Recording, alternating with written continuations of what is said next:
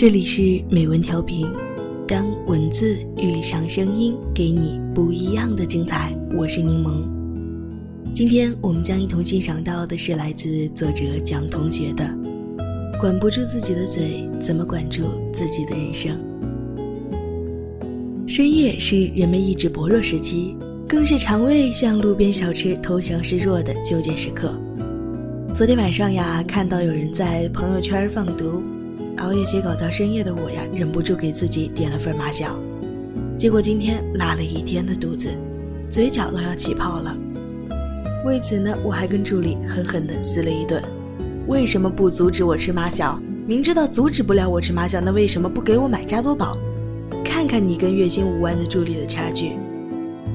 跟我同病相怜的呢，还有哥们老张，经不住深夜众人放毒，想尽办法去美食街搓了一顿美味的马小宵夜。还嘚瑟的发了个朋友圈，跟凌晨三点半的小龙虾说晚安。顿时，老张朋友圈下方都是一水的想吃羡慕之色。而我看那盆马小旁边满脸油腻、肥肉横行的脸塞满了整张图，心里使劲怼他。弹窗跳出老张女友的消息呀，老蒋，我真的受不了他了，我要跟他分手。顶不住凌晨三点半宵夜诱惑的老张，受到了女友的严厉责罚。本来有发福趋势的他，已经开始减肥一周了。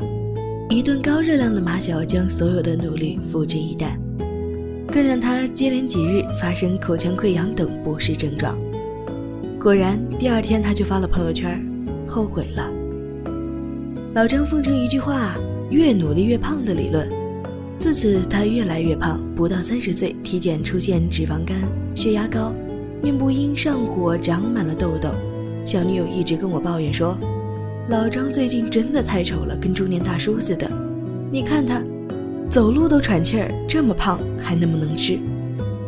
老张满脸委屈：“可我管不住自己的嘴呀，我想吃呀。”其实每个人身边都有管不住自己的朋友，比如上次我助理这个人特别爱吃冰淇淋，大姨妈来了也不能自制，结果呀，整整两天下不了床。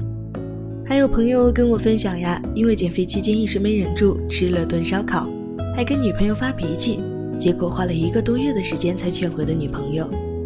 夏天来了，提醒吃货朋友们，肥胖与努力程度不成正比，与人的自律性有关，所以呀，一定不要做这种爽一时毁一生的事情。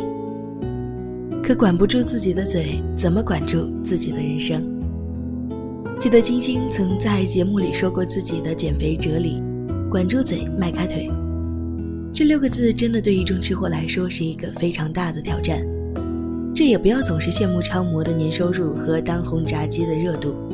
管理自己的身材本就是一件难能可贵的事情。